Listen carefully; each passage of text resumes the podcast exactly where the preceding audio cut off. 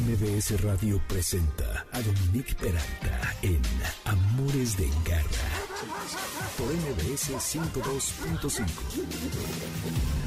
Bienvenidos Amores de Garra con esta canción de King Cruel, cuyo cantante se llama Marshall, cantante y compositor. La canción es Easy Easy a propósito de uno de los temas de los que hoy vamos a abordar y que creo que es bien importante y además que creen les va a encantar, es creo de lo más útil que van a poder escuchar en este programa. Bueno, todo, pero este les va a gustar sobre todo muchísimo. Bueno, pero antes de la canción nada más les digo que esta la compuso a los 19 años Marshall y la misma Beyoncé a la canción en una lista de sus cosas favoritas. Hoy que es sábado 11 de junio, voy a platicar con la doctora Ana Gabriela Bautista acerca de qué usar. Y ahí va lo útil que les estaba diciendo. El collar o el arnés o pechera y si esto es lo mismo y por qué no debemos de usar el collar de castigo, entre otras cosas, que ella que es especialista en fisioterapia nos va a decir cómo afecta a la estructura de nuestros animales y que debiera ser muy fácil tomar una decisión así para poder circular en la vida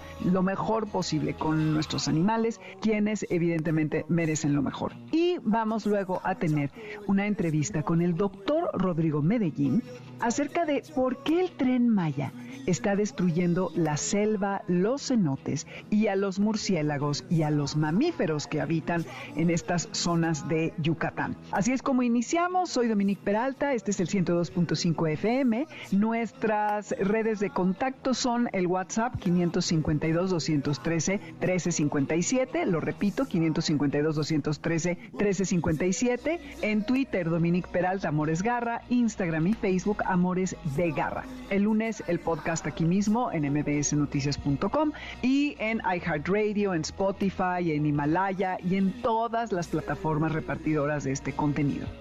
Cuidados de garra. Pues ahora vamos a hablar de un tema que creo que les va a gustar mucho, que es muy útil, muy sencillo, pero súper informativo y que les va a ayudar a tomar decisiones. Y estamos con Ana Gabriela Bautista, que es médico veterinario zootecnista con una especialidad en fisioterapia y que ya les he dicho en otras ocasiones cuando ha venido que Ana es extraordinaria fisioterapeuta, una mi perrita que tiene mal su patita desde que estaba cachorra. Bueno, le ha hecho maravillas. Así que me pareció que Ana era la persona perfecta para hablar acerca de qué, Ana, eh, primero bienvenida, es lo que debiéramos de escoger, porque no importa qué tipo de perro tengamos, hay algo que es seguro, que necesitamos pasearlos y hay dos tipos de maneras de hacerlo, ya sea con el arnés o con el collar, ya sea un perro nuevo, un perro chico, un perro ya grande, ¿cómo podemos tomar la mejor decisión para nuestro perro, para que no lo perjudiquemos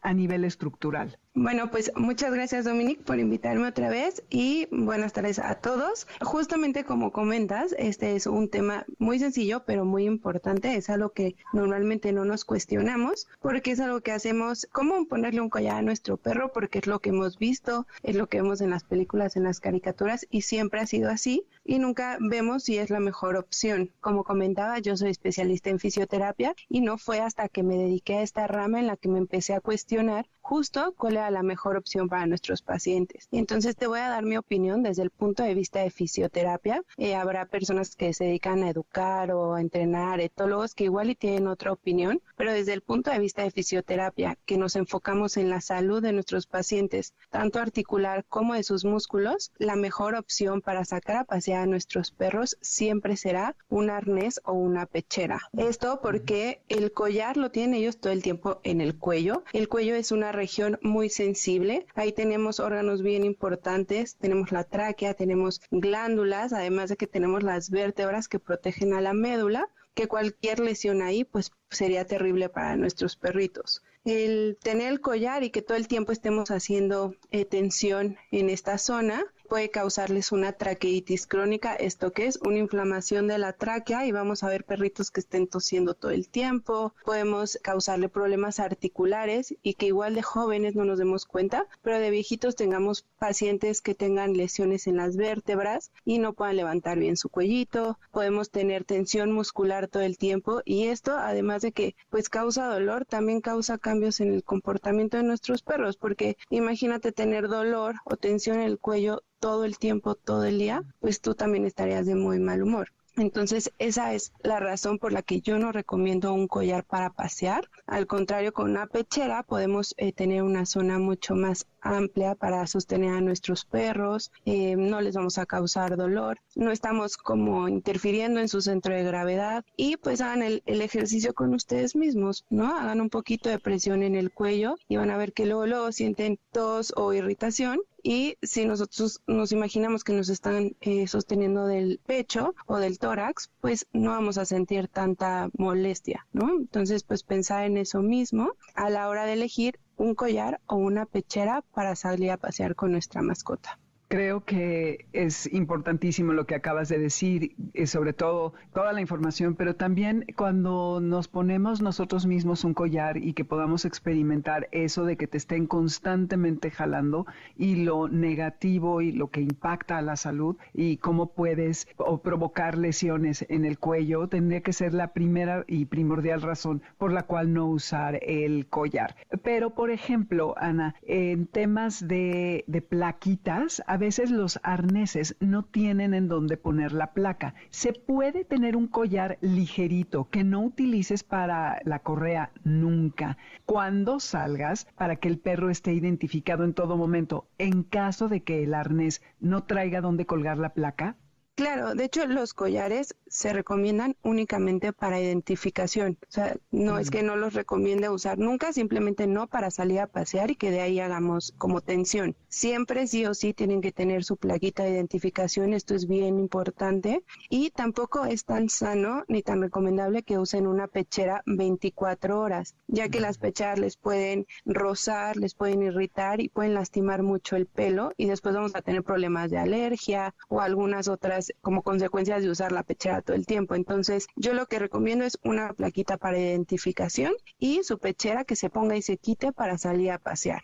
hay diferentes tipos de pechera, ahí se depende de la que a tu mascota le acomode y también que a ti te acomode, porque luego hay unas muy complicadas de usar pero que esa solamente se la pongamos y se la quitemos cuando salgamos a pasear. Y su collar, justamente para identificación, y como dices, que no sea muy pesado, que sea ligerito, que tampoco se les pueda caer, porque si no, no nos va a servir como para alguna emergencia, que si se escapa o algo así, que no, no se salga con facilidad, pero que tampoco le esté pesando y que le esté causando justo también tensión todo el tiempo en el cuello.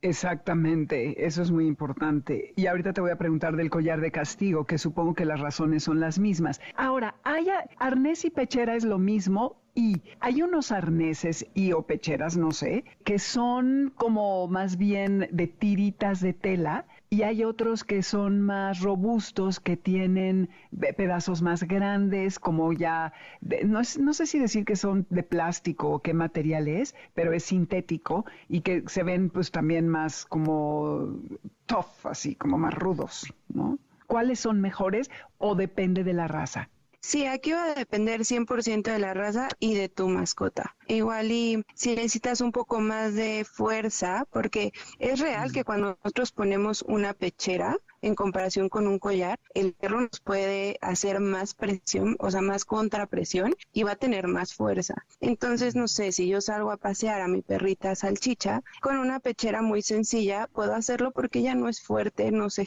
no se tira y no tengo que estar yo ejerciendo mucha fuerza. Pero probablemente si tuviera yo un San Bernardo, un Rottweiler, un perro mucho más fuerte, pues voy a necesitar algo que me dé más estabilidad porque él también me va a poner más resistencia. Entonces va mucho con, con respecto a la raza, al tamaño y a la educación que tenga tu perrito también. Claro, ok. Y los braqueocefálicos indiscutiblemente deben de utilizar pechera o arnés, que es lo mismo, ¿verdad? Es lo mismo, sí. Eh, Pechera lo que pasa es que se refiere como a la que justo cubre todo el pecho y arneses ya hay algunas modificaciones que igual algunos se fijan más en que no eh, haga presión sobre los hombros, otro que, no sé, como diferentes estructuras dependiendo la raza y lo que estés buscando y también más fácil para ti. Claro, yo tuve una perra que era pastor alemán y cuando le poníamos la pechera, bueno, era un arnés, se tiraba, se echaba y no se movía. O sea, no hubo modo. sí, muchas veces los tienes que enseñar desde chiquitos, porque si no es súper complicado que un adulto lo reciba bien. Sí, como que es más invasivo para su cuerpo, ¿no? En teoría. Exacto. Sí. Y me imagino que también los salchichas, igual que los braqueocefálicos, deberían de tener más la pecherita como para sostenerles más. Claro, porque, bueno, además de que son razas que están este, siempre predispuestas a lesiones de columna, pues entre menos los expongamos a accidentes va a ser mucho mejor para su salud. Y los braqueocefálicos sabemos que son perritos que no respiran bien y si les ponemos algo en el cuello que además les pueda como restringir un poco más el poco aire que llegan a sus pulmones, podemos tener ahí una muerte en el paseo por asfixia. Ay, Dios mío, sí, qué espanto. O imagínate un perrito miniatura que le pones un collar, pon tú de castigo y se te pasa y lo ahorcas ahí también en el camino. Exacto. Y muchas veces nos dicen como, no, pero mi, mi perro es súper educado y nunca se, se tira, ¿no? Nunca jala de más, nunca se le sale el collar porque nunca se echa a correr. Pero eso es lo que nosotros creemos. No podemos controlar todo el ambiente que hay en la calle puede haber un accidente y que se asuste y se echen a correr y, ya sea que el tirón para regresarlo le lastime el cuello o que se zafe el collar y se nos pierda nuestro perro o que pase una ardilla o que, ¿no? O sea, hay muchísimas cosas que no podemos controlar, aunque sepamos que nuestro perro es tranquilo y que realmente no habría problema, hay que tomar en cuenta eso, ¿no? Que siempre es por su seguridad. Exactamente, sí, no obstante lo que sintamos o pensemos. Ok, ahora el tema, porque me escandaliza la cantidad de perros que veo paseando en las calles de nuestra ciudad que llevan el collar de castigo, de todos tamaños, razas, tal. ¿Por qué no los debemos de usar, Ana? Pues mira, es igual un collar en donde vamos a estar haciendo presión, entonces tiene como todas estas contraindicaciones que ya habíamos revisado, pero aparte de esto, estos collares lastiman y la forma en la que funcionan es para educar al perro con estímulos negativos, porque no es más que eso, es decirle como cada vez que hagas algo que yo no quiero, te voy a asfixiar. Y vamos a hacer que nuestro perro, una, nos haga caso porque nos tiene miedo, y dos, que estemos asfixiando y presionando su tráquea todo el tiempo, o sea, más que un collar de tela normal, con estos realmente cada vez que él se mueve tantito, yo aprieto y causo asfixia. Y esa es la forma en la que estos collares trabajan. Te digo, seguramente algún educador o algún entrenador dirá que es la mejor forma, ¿no? Porque por algo existen y han existido a lo largo del tiempo. Pero también las técnicas de educación han cambiado y ahora sabemos que se puede educar a un perro por refuerzos positivos y no necesitamos que él nos tenga pavor de salir a pasear porque sabe que lo vamos a asfixiar, ¿no? Que nos pueda hacer caso sin eso. Además, hay algunos que tienen picos, que lastiman, que crean como laceraciones. Tenemos que saber que si tenemos un perro, eh, dedicarle muchísimo tiempo para educarlo, ¿no? Y si no queremos que el perro se jale, creo que no es necesario que usemos collares de castigo, más bien que le dediquemos más tiempo desde chiquito en su educación para que podamos enseñarlo a caminar con un arnés sin que se nos esté jalando, sin necesidad de usar este tipo de, de lesiones. Exacto. Oye, ¿y qué opinas, ya me imagino, de los collares que dan toques o estos que algunos que, que lanzan agua también, que tienen como unas cositas? Todas esas como modalidades, la verdad es que yo como médico veterinario no las recomiendo ni tantito, me parece eh, maltrato hasta cierto punto, o sea, yo sé que no los van a matar o no estamos como ¿no? Haciéndoles un, un daño súper fuerte, pero a la larga es, es como si a nosotros nos los hicieran, ¿no? Y si cada vez que quisieras regañar a tu hijo, en lugar de, pues, tratar de corregirlo, le pegaras o lo electrocutaras, ¿no? Esas, esas técnicas siento que ya están obsoletas tanto en humanos como en animales y hay muchísima gente que se dedica a entrenar a perros bajo refuerzos positivos. Hay algunos como collares de castigo que simulan lo que es un collar de castigo, pero es muy delgadito y de tela con los que los van guiando y con eso los educan si es un perro que mm. sea problemático. Pero hay muchas formas de educarlos sin tener que llegar a, este tipo de maltrato. Hijo, sí, acabas de darle en el clavo, es tremendo. Hay países en Europa en los que está prohibido. Dudo que en México llegue ese momento, pero yo le he dicho a gente, oye, es que no le pongas ese collar a tu perro, es que si no, no lo controlo. Entonces, hay lo que dices, ¿no? Un tema ahí de que hay que dedicarle más tiempo.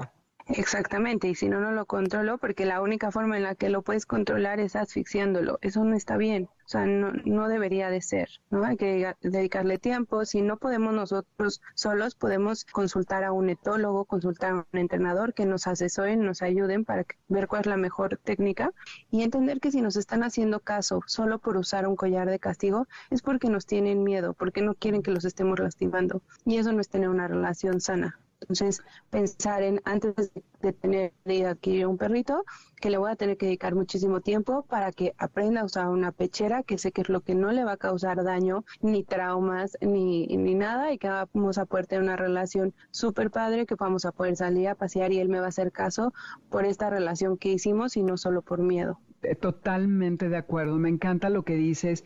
Y pues bueno, solo para recapitular, Garra Escucha, si se están conectando, Ana dice que debemos de usar realmente una pechera, un arnés, porque el cuello es una región muy sensible en donde está la tráquea, la médula y tensión en esta zona con el constante janeo cuando salimos a caminar. Les puede dar traqueitis, problemas articulares, pacientes que luego presentan lesiones en las vértebras, mucha tensión muscular y esto también puede llevar a cambios en el comportamiento. Y pues además, Ana, como bien señalas, aquí el fondo del asunto es que no hay equipo, no hay collar, no hay nada que sustituya el buen entrenamiento para caminar con la correa. Si quieres a un perro que se comporte, tienes que dedicarle el tiempo, prepararte, esforzarte para que tengas los resultados que quieres y que puedas ver por la salud y el bienestar de tu animal. Exacto. Pues muchísimas gracias, Ana. ¿En dónde te podemos contactar? Gracias a ti, Dominique. Estamos en Instagram como arroba Diaxa Rehabilitación Vet, veterinaria. Y al celular me pueden mandar un WhatsApp 55 18 00 80 15. Cualquier duda o, o alguna consulta de fisioterapia, lo que necesiten, ahí estamos. Maravilloso. Muchísimas gracias, Ana. Cuídate, muy padre, ¿eh? Gracias. Nos vamos a un corte y yo quiero que antes de que nos vayamos se pongan a pensar rápidamente por qué los murciélagos son importantes. Bueno, pues ahora se los vamos a decir. El doctor Rodrigo Medellín va a estar con nosotros después del corte para hablar de su relevancia y de qué está pasando en la construcción del tren Maya con todo el ecosistema que lo rodea. Lo que escuchamos es The Chromatics en un cover de 2007 a la canción de Kate Bush, The Running Up That Hill, que ha causado tanto revuelo últimamente gracias a que se puso en la serie de Stranger Things. Esto es Amores de Garra, no se vayan que volvemos. ¡Hey, quieto! Quédate con nosotros. En un momento regresamos. Estás escuchando Amores de Garra en MBS 102.5. Continuamos en Amores de Garra con Dominique Peralta en MBS 102.5. ¿Sabes dónde está tu gato? Regresamos. MBS 102.5. Os Mutantes, esto en honor del el siguiente invitado, que es el doctor Rodrigo Medellín, a quien apodan Batman. Y esta canción me encanta porque se llama Batmacumba, es de 1969, es una composición de Gilberto Gil y también de Os Mutantes, y no dice nada más que Batmacumba toda la canción. Lo que sea que signifique, no tengo idea, pero como vamos a hablar de murciélagos, entonces por eso la pusimos. Soy Dominique Peralta, estos Amores de Garra, por el 102.5 FM. En Spotify está la lista con la música bajo mi nombre, buscan la de Amores de Garra. El WhatsApp es 552 213 1357. Redes Dominique Peralta y Amores Garra en Twitter y en Instagram y Facebook Amores de Garra. Estamos ahora mismo en línea o en la aplicación en mbsnoticias.com y el lunes allí mismo estará el podcast con todo el contenido de hace tres años y cacho, además de iHeartRadio, Apple Music, Spotify y todas las demás repartidoras de contenidos de audio. Manada de Garra. Pues fíjense, Garra, escuchas que en junio del 2020 tuve el privilegio, y digo privilegio porque así lo considero, de eh, recibir a Rodrigo Medellín, que es nuestro siguiente invitado, y quien es Profesor de Ecología y Conservación en el Instituto de Ecología de la Universidad Nacional Autónoma de México, trabaja hace más de 40 años para la conservación de los mamíferos en nuestro país, además de en otros 16 países. Su especialidad, me parece, y ahorita me corregirá Rodrigo, son los murciélagos, lo que le ha merecido además el apodo de Batman, que me encanta, y también está dedicado al rescate del jaguar y es Explorer at Large del National Geographic, esta estupenda revista que seguramente muchos de ustedes conocen. Y eh, ahora él nos va a platicar qué es lo que esto significa y viene aquí a, a platicar con ustedes, Garra Escuchas y conmigo, porque el tren Maya está ocasionando mucha polémica y además sabemos daños al medio ambiente, pero ¿qué creen? También a muchos animales, a muchos mamíferos y mucho a los murciélagos. Y ahora vamos a entender por qué esto es tan relevante. Rodrigo Medellín, bienvenido a Amores de Garra. Es de verdad un placer tenerte de nuevo. Gracias por dedicarnos este tiempo. Y antes de empezar, ¿por qué no nos cuentas qué es esto de Explorer at Large en el National Geographic? ¿Qué significa hacer esto? Claro, muchísimas gracias Dominique, gracias por la invitación. Siempre es un placer platicar contigo. Este, y bueno, pues efectivamente estamos ya aquí ahorita en los el cuartel general de la National Geographic Society en, Washington DC, que es mucho más que la revista, somos una red de exploradores en todo el mundo, son más de 400 exploradores, pero hay solamente siete que somos los Explorer at Large. Yo realmente te tengo que decir que me siento muy, muy, muy eh, eh, este, realmente impresionado de que me hayan decidido poner en este grupo, porque aquí, por ejemplo, está James Cameron, el director de la película Titanic, es uno de los Explorers Atlantis. Otro que es Robert Ballard, que es el que encontró el Titanic y el que encontró el Lusitania y el que acaba de encontrar el, el Bismarck, que acaba de pasar el año pasado. Este hombre que es un este, explorador subacuático impresionante el haber encontrado el Titanic, tú te imaginarás, ¿no? Luego, el, el, el, que, el que ha encontrado Homo naledi, un, una especie hermana de Homo sapiens en Sudáfrica, un, un Homo naledi que tenía metro y medio más o menos de altura, también es explorar El caso es que la colección es impresionante y yo soy uno de esos siete y soy el único que no es ni europeo ni de los Estados Unidos. Entonces el honor pues realmente me, me, tiene impresionado que me hayan decidido meter en este grupo. Pues bien merecido porque el trabajo que haces como divulgador, como investigador es alucinante y si ellos así lo consideran, imagínate eh, que te lo más que mereces, mi querido Rodrigo. Así que felicidades y además qué padre que estás desde los headquarters, como dices, de los cuarteles de National Geographic haciendo esta entrevista. Así es que doble privilegio. Oye, pues bueno, eh, la última vez que, que viniste a Amores de Garra hablamos acerca de la mala fama del murciélago y cómo te has dado la tarea de reivindicarlos, de cómo eh, prestan servicios eh, medioambientales, que son muy importantes, y cómo estamos vinculados sin saberlo con ellos. Y me llamó mucho la atención lo que nos platicaste de, por ejemplo, si portamos unas prendas de algodón, estamos ya relacionados con los murciélagos, además de comer todos los productos del maíz y ciertas frutas y demás. Entonces, antes de entrar en lo del tren Maya, ¿nos podrías dar como las, eh, los puntos más importantes de por qué los murciélagos son tan relevantes para nuestro medio ambiente?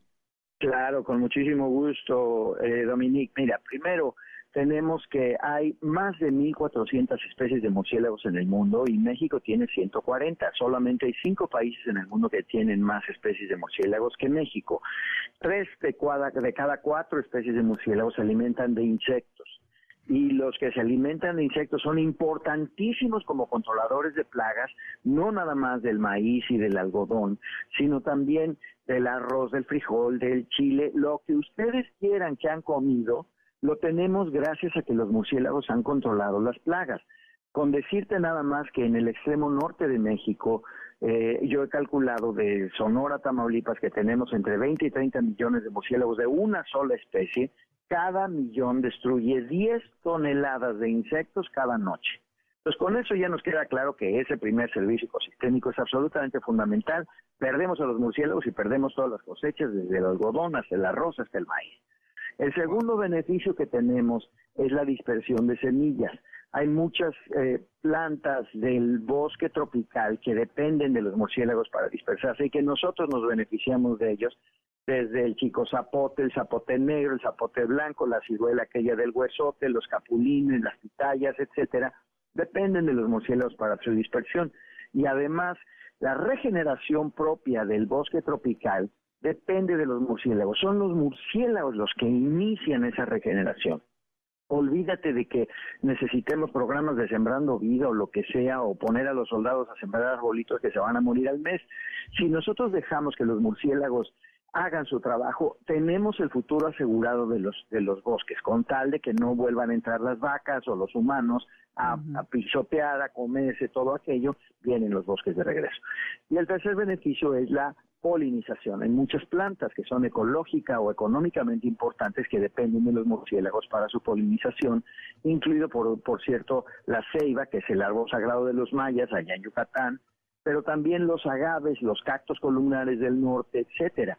Ya nada más con los agaves, pues ya te diste cuenta de para dónde voy.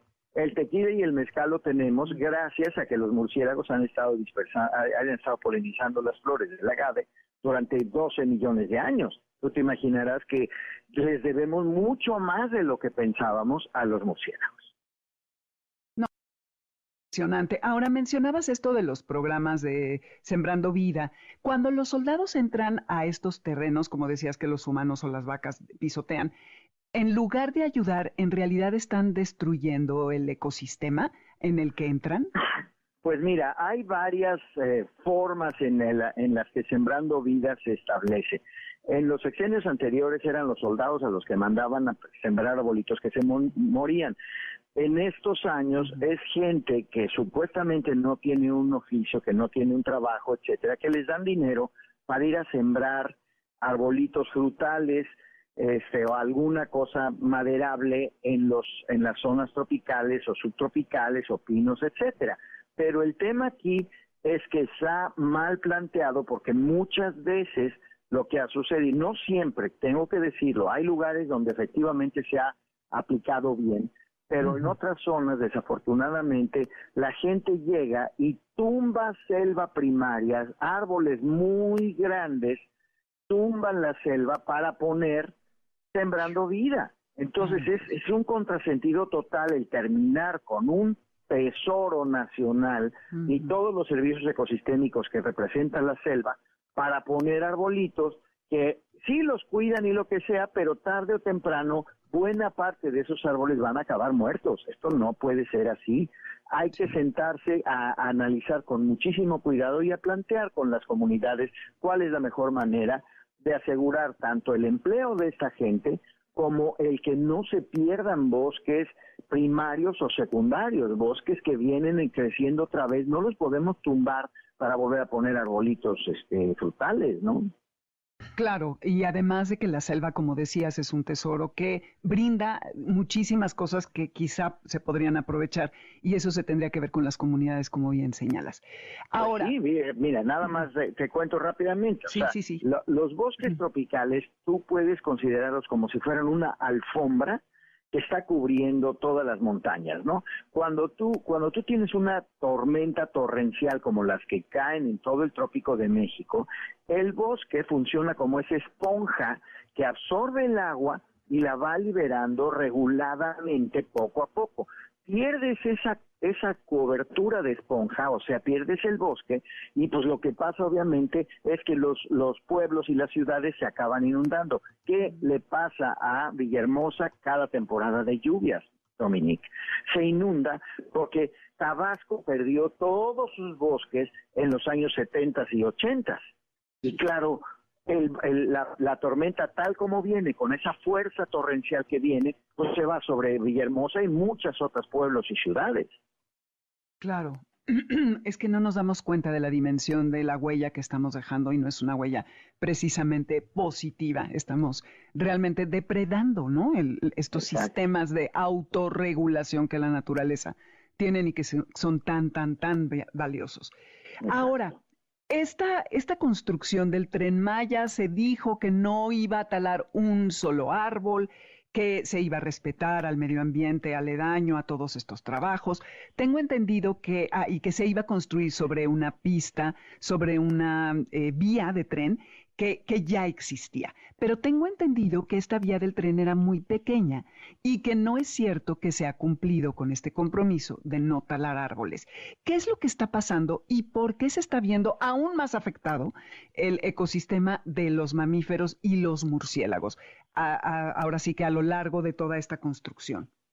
Claro, mira, desafortunadamente el daño va mucho más allá la vía de tren que es de hace 100 años cuando se usaba para transportar Enequén, para transportar caña, etcétera, pues es una vía que es muy angostita, que tenía un derecho de vía de un metro y medio a cada lado de la vía. Ahora, pues tú has visto la deforestación terrible que está sucediendo en el, en el tramo 5, ahí al oeste de Cancún, y, y que está devastando derechos de vía de 60 metros de ancho. Es una salvajada devastar tal cantidad de selva. Independientemente de que el presidente haya dicho que ni un árbol se va a caer y que se han caído millones, están calculando los expertos que de 8 a 15 millones de árboles se cayeron nada más en los 6 o 7 kilómetros que lleva el tramo 5, ¿no? Pero independientemente de eso, Dominique, lo que tenemos que asegurar fuera de toda duda es que todo esto se haga de acuerdo a la legalidad, siguiendo las leyes completamente. El presidente no está por encima de la ley y tú recuerda, por favor, que el tramo 5 se echó a andar sin que hubiera manifestación de impacto ambiental que las leyes federales de México te dicen, tú no puedes hacer ningún tipo de obra si no hay una manifestación de impacto ambiental que haya sido, primero, realizada, segundo, publicada para comentarios del propio público y tercero, que los comentarios del público hayan sido contemplados en la manifestación. Y esto el presidente no lo hizo. Es decir, empezaron a echar a andar todo el tramo 5 sin manifestación. Ahí fue que empezamos a meter los amparos y afortunadamente los jueces nos dieron la razón y dijeron esto está completamente ilegal, no puede avanzarse sin que haya manifestación y se detuvo, se está suspendida la obra. La manifestación ya se entregó, se entregó hace como tres semanas, pero ahora faltan los comentarios del público, que hay tiempo hasta el día 10 de este mes, el día 10 de junio, para poder meter comentarios y decir qué nos parece, qué no nos parece de la manifestación y entonces los jueces van a tomar la decisión de qué es lo que sucede, si va o no va la manifestación, si siguen o no siguen las obras. Ese es un, un ejemplo de los de los este, amparos que se han metido. Hay otros ejemplos en el contexto del acuífero maya, porque tú sabes que eh, la península de Yucatán es como un queso suizo con hoyos en todos lados y esos hoyos están llenos de agua y es el agua dulce de la península, el acuífero subterráneo más grande del mundo está en Yucatán y es gracias al cual la vida todavía fluye y continúa, tanto la vida humana como la vida de la naturaleza, la biodiversidad. Tú caminas en la, en la, en la península de Yucatán y no vas a encontrar agua expuesta en la superficie, excepto en las lagunas de Bacalar y eso. Todo lo demás no tiene agua y sin embargo tú ves una vegetación exuberante y todo esto porque está conectado a ese acuífero. Le damos en la torre a ese acuífero y le damos en la torre a la vida en la península y tan tan, se acabó, ya no hay más que hacer en, el, en la península.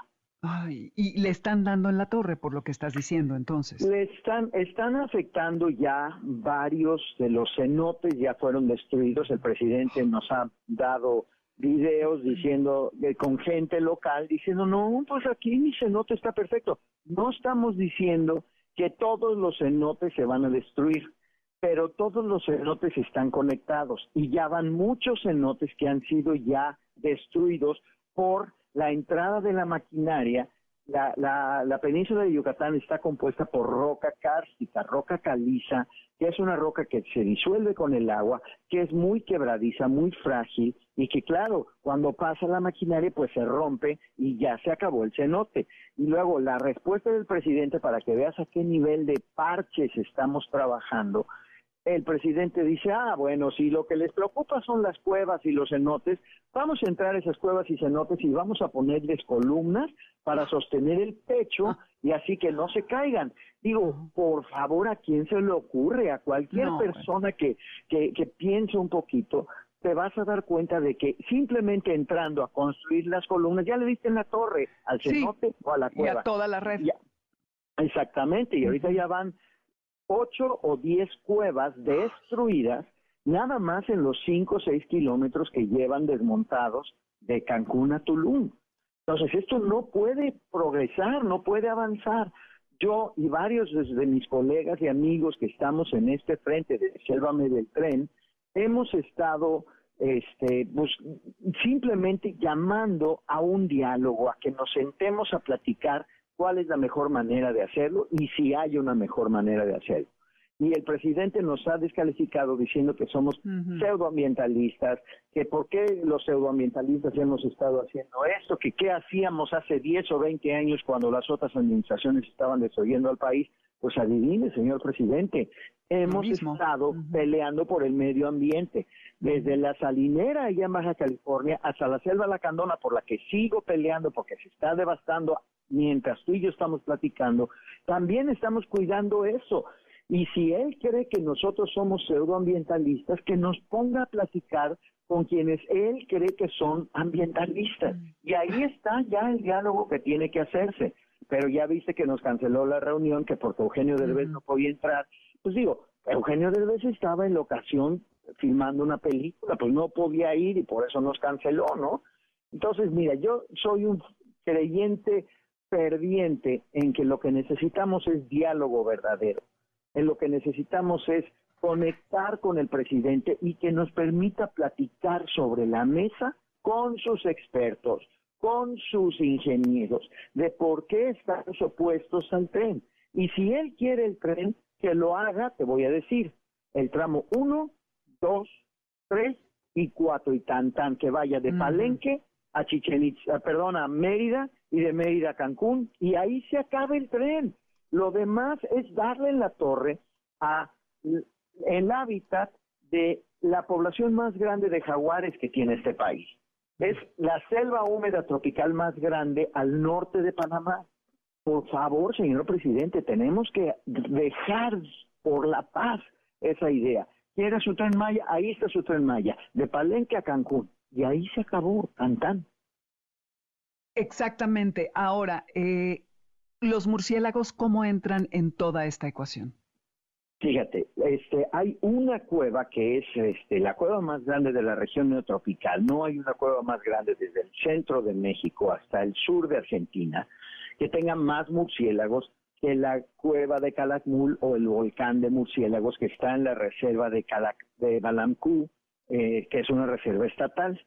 Esa reserva, esa cueva tiene aproximadamente 3 millones de murciélagos que, por lo que te decía hace un rato, destruyen 30 toneladas de insectos cada noche, nada más esa colonia, ¿no? Si tú tomas esa colonia, vas a perder un aliado de la agricultura impresionante. Pero independientemente de esa cueva, toda la península está llena de cuevas que tienen miles, que tienen decenas de miles, que tienen cientos de miles de murciélagos y que ahorita ya se destruyeron 10 de esas cuevas. 8 a 10 de esas cuevas ya desaparecieron por esta destrucción de la vegetación, de que entran los este, bulldozer, etcétera, y pues van rompiendo, van cambiando el ecosistema, porque las cuevas dependen de que el bosque esté arriba. Si de plano el bosque no está y pasa el bulldozer y rompe la piedra y ya no hay vegetación, ya cambiaron las condiciones para esa cueva y entonces los murciélagos van a abandonar y cuando abandonan perdemos esos servicios ecosistémicos que son tan cruciales para la vida humana y para el funcionamiento de los ecosistemas. ¿Abandonan? ¿No se van a otras cuevas allí mismo o es que nada más hay un número limitado de cuevas que son las que dices? Bueno, hay cuevas en toda la península, pero tú no les puedes decir a los Ah, Váyanse para acá, muchachos. Destruimos tu cueva, pero vete a esta otra cueva con tus pues Claro que no. Los murciélagos están dispersados de acuerdo a la capacidad de carga, de acuerdo a su propia biología, su propia historia natural.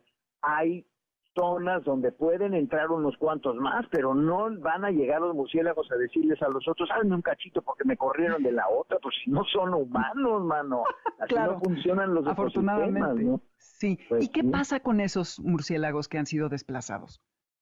No sabemos, pero la, el mm. supuesto es efectivamente que los vamos a perder porque no tienen un refugio donde poder protegerse del ambiente, de la, de la lluvia, del sol, del agua, etcétera, pues evidentemente van a desaparecer.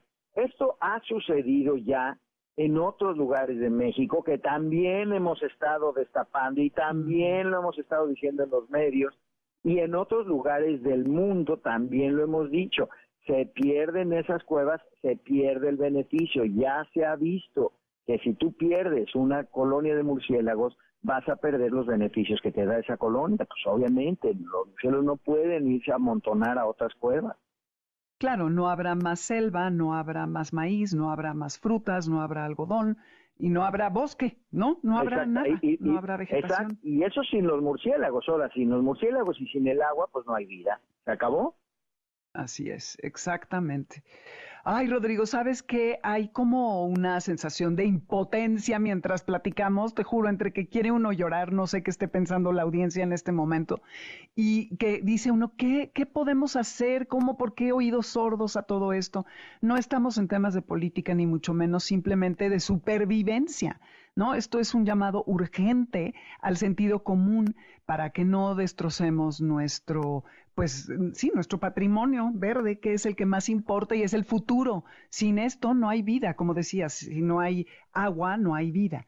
Y además de los murciélagos, están otros mamíferos que están siendo afectados y que también tienen papeles importantes. Claro, definitivamente están los jaguares, los tapires, especies en peligro de extinción que están siendo afectadas y eso es completamente ilegal, es decir, el afectar la vida de una especie en peligro de extinción lleva una pena de cárcel de nueve años, de nueve años. Dime quién va a entrar a la, a la cárcel por haber destruido el, el hábitat de especies como el mono araño o lo que sea. Y tristemente tenemos videos donde una tropa de monos araña viene moviéndose por el dosel de la selva y de pronto llega al tajo que, que ha sido destruido por la maquinaria para entrar al tren Maya y los monos se quedan, ¿y ahora qué hago? ¿Y ahora por dónde cruzo? Pues yo tenía que ir para allá y ahora ya no puedo ir para allá. Eso pone, por supuesto, más presión sobre las poblaciones que ya están afectadas, que ya están en peligro de extinción de los monos araña. Y todos estos animales que te cuento todos están siendo afectados. Es el momento de reflexionar a qué costo el presidente quiere a fuerza tener su tren Maya. Y repito, no estamos completamente opuestos al tren Maya por sistema de que no queremos tren Maya. Claro, Queremos que si va a haber tren Maya, que se haga bien. Y una alternativa es una vez más que el tren Maya vaya de Palenque a Mérida, a Cancún y se acabó. Y que no se cierre el círculo. No es necesario cerrar el círculo. Ya tiene su tren Maya y ese tren Maya va a detonar un proceso de este de desarrollo que también va a tener implicaciones este, ecológicas para el norte y el oeste de la península, pero bueno, por lo menos ahí queda ya el legado de un presidente que quiere dejar su compromiso con el pueblo plasmado en ese tren, ahí está su tren, ahí que lo deje en paz. con eso cerramos la puerta y todos medio contentos, ¿verdad? Yo tampoco estoy contento con el tramo 1, 2, 3 y 4. No, Pero bueno, ya está, ya está armado allí, ya dejar el tren hasta donde va, que deje el tramo 5, 6 y 7 en paz entrara en razón y que, que, entienda también que, como dices, no se están oponiendo, sino que están proponiendo otras rutas. Y así todos ganan. El medio ambiente pues no, no pierde tanto porque este sí no gana. Se generan empleos, que es lo que quiere, que es muy valioso porque es una zona del país que ha estado algo olvidada. Pero el, lo más importante es preservar eh, los servicios medioambientales, eh, los bosques, las selvas, el agua y todo esto. Rodrigo, que para cerrar, porque sé que estás muy ocupado, nada más preguntarte, habías dicho que hasta el 10 de junio se estaba abierto eh, todo el tema de este foro para recibir comentarios con estos procesos legales. ¿Las personas de a pie sirve de algo que comenten? ¿Son los especialistas? Eh, ¿Algo podemos hacer para ayudar en este proceso? Desde luego que todos los mexicanos tenemos algo que hacer, todos tenemos el derecho y en este caso la obligación de ser vocales, de expresar nuestra preocupación, de expresar nuestra opinión, nuestro punto de vista. La entrada a la manifestación de impacto ambiental está abierta, quien sea, sean amas de casa, sean ingenieros, sean mecánicos, lo que sea, pueden entrar a la manifestación y expresar su preocupación, revisar los puntos más importantes que les competan a ellos o que les preocupen a ellos y decirlo allí. Ahí está la plataforma para que se pueda este, tomar efectivamente un enfoque crítico y expresar su preocupación, sus intereses, eso sí está bien, eso sí, eso está mal, todos lo podemos hacer, pero también que, que lo expresen en las redes sociales, que digan, no, pues el tren está destruyendo esto y aquello y lo demás allá, no nada más este que nos dejen a los expertos, todos los mexicanos tenemos preocupación y todos los mexicanos tenemos presencia en esto. Y derecho, exacto. ¿Cuál es la plataforma a la que hay que entrar, Rodrigo? Ay, caray, esa sí me agarraste en curva. No te preocupes. Ahorita, la te la. Ok, sí. Ahora que me la pase, yo se la subo a la red. Y mientras tanto, eh, Rodrigo, ¿a dónde te podemos leer? ¿A dónde te podemos seguir? ¿Dónde puede la gente estar en contacto contigo y saber qué es lo que tramas y traes entre manos, que siempre es muy interesante? Muchísimas gracias, Dominique. Claro que sí. Mira, yo tengo un canal de YouTube donde subo videos sobre murciélagos, tres minutos sobre cada especie de murciélagos. Cada semana lo estoy subiendo, que se llama Rodrigo Medellín en YouTube. Y luego en Instagram me llamo Batman Medellín y ahí tengo mucho contenido, lo que estoy haciendo con National Geographic y lo que estamos haciendo con muchos otros este, aliados en la conservación.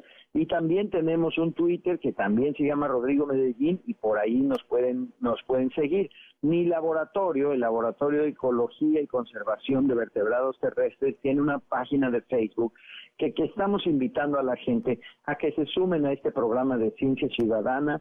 Los estamos invitando a que nos reporten dónde ven murciélagos, cuándo vieron murciélagos, este, estamos viendo también a los jacomixles que están afortunadamente recuperando la Ciudad de México. Es muy bonito encontrar que ya en este tiempo tenemos más de 500 reportes de jacomixles en la Ciudad de México. Y es un habitante original de la ciudad que se merece el derecho y el respeto de estar viviendo con nosotros, ¿no? Sí, llegó antes que nosotros, ¿estás de acuerdo? Claro, por supuesto. y lo queremos erradicar. Pues ahí te vamos a seguir. Mil gracias por tu tiempo. Espero podamos, podamos conversar en otra ocasión muy pronto. Te deseo toda la suerte y el éxito en tus exploraciones de National Geographic y de todas estas eh, exploraciones en la ciudad, de ver eh, murciélagos y demás. Y seguimos en contacto. Muchísimas gracias, Rodrigo. Gracias a ti, Dominique. Un abrazo y un saludo a tu auditorio. Espero que toda esta información que escucharon les sea de utilidad, que aprendamos a apreciar a los animales todos, a los insectos, todo lo que nos rodea y que sobre todo cuidemos de nuestro medio ambiente. Me despido agradeciéndoles el favor de su atención con ahora otra canción de Murciélagos, ahora de Carly Simon de 1978 que se llama The Bat Fly on My Face. Esta sí describe un poco las características de estos bichos maravillosos y bueno, en Spotify está la lista en nombre de la manada de Amores de Garra. Los saludamos Alberto Aldama, Felipe Rico, Karen Pérez, Moisés Salcedo, Adriana Pineda y Víctor Luna en los controles. Nos escuchamos el martes con Jesse en Exa entre 8 y media y 9, con Pontón el jueves tipo 12, 12 y cuarto y el próximo sábado la cita es aquí de 2 a 3 de la tarde. Quédense que viene Líneas Sonoras con Carlos Carranza. Gracias y ya saben, no dejen de ponerle placa a sus perros, siempre. MBS Radio presentó Amores de Garra con Dominique Peralta. Te esperamos el siguiente sábado a las 2 de la tarde por MBS 102.5.